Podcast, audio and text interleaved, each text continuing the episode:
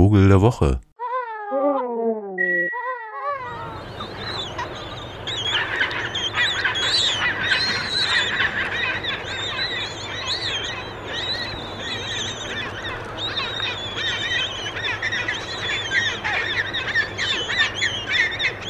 Na ihr, ihr habt schon bemerkt, oder? Es wird kalt in Deutschland und damit meine ich nicht das Wetter. Ja, die letzte Woche hat ein trauriges Ereignis mit sich gebracht, wahrscheinlich viele traurige Ereignisse, aber eines, was mir recht nahe ging, dass eine weitere Nische unabhängig davon, wie erfolgreich die bespielt wurde und wie schwierig das ist, sich sozusagen zu einigen auf ein anderes Leben, ein richtiges Leben im Falschen sozusagen, die Liebig 34 ist geräumt worden und das nach 30 Jahren Experimentierens, Laborierens auf gesellschaftlichem Level. Und das finde ich tatsächlich nicht nur traurig, sondern auch unglaublich kältespendend oder sagt man sowas? Das ist ja keine Spende dass sozusagen diese Marktentwicklung im großen Zoo Berlin natürlich seit Jahren schon dazu führt, dass genau das verschwindet, was irgendwie zumindest für einzelne Personen und kleinere Gruppen das Leben lebenswert machen kann. Das ist echt bitter und, und irgendwie hat man manchmal das Gefühl, es hat schon was von Ekel als Gefühl.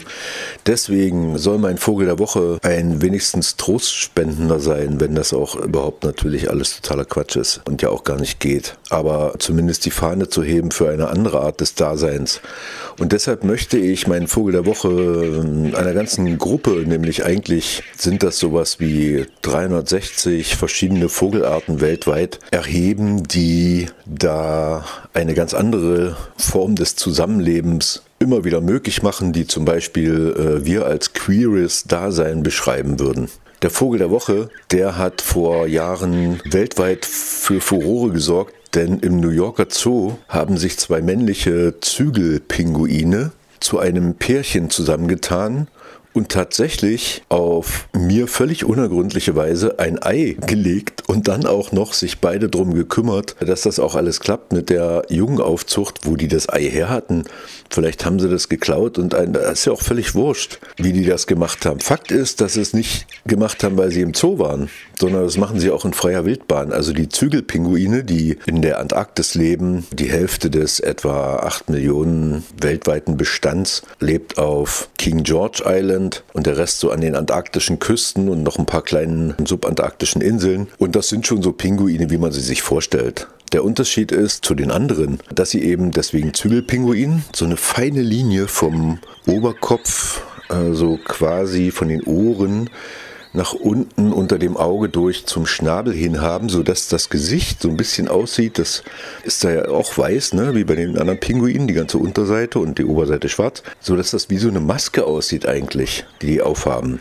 Tja, und dieses Karnevaleske, was sie da so anbieten, dann eben auch in ihren Alltag übertragen und einfach auf so eine Heteronormativität scheißen und sich immer wieder vor allen Dingen Männchen zusammentun, aber auch Weibchen wurde schon beobachtet, die dann auch Partnerschaften eingehen und sich herzlich umeinander kümmern. Und das ist doch von allen anderen akzeptiert natürlich.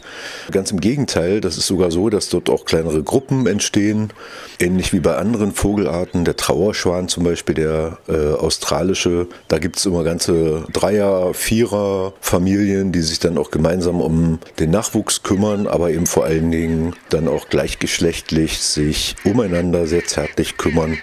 Bei den Zügelpinguinen kommt noch was anderes dazu, vielleicht nochmal zurück zur Liebig 34, dass dieser Pinguin zu den absolut streitbarsten aller Pinguinarten weltweit gehört. Also der hat es ordentlich in sich und verteidigt sein Recht auf diese Lebensweise auch einigermaßen aggressiv und ist deshalb vielleicht auch evolutionär dafür erfolgreicher und äh, weitergekommen als andere, die so das klassische Modell gewählt haben unter den Pinguinen. Wobei es gibt schon auch andere Pinguinarten, der Adelaide-Pinguin, weiß man, dass das auch äh, zumindest homosexuelle Beziehungen gibt, wenn auch nicht so eine größeren Gruppen. Das wollte ich eigentlich sagen.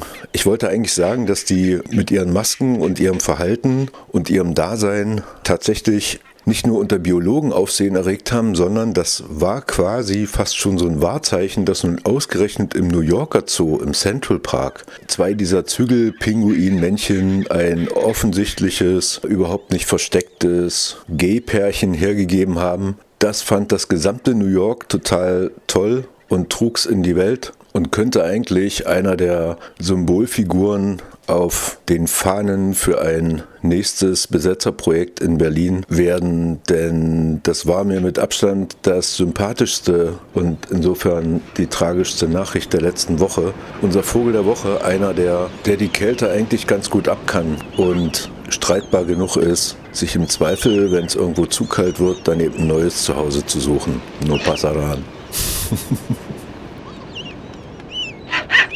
Vogel der Woche.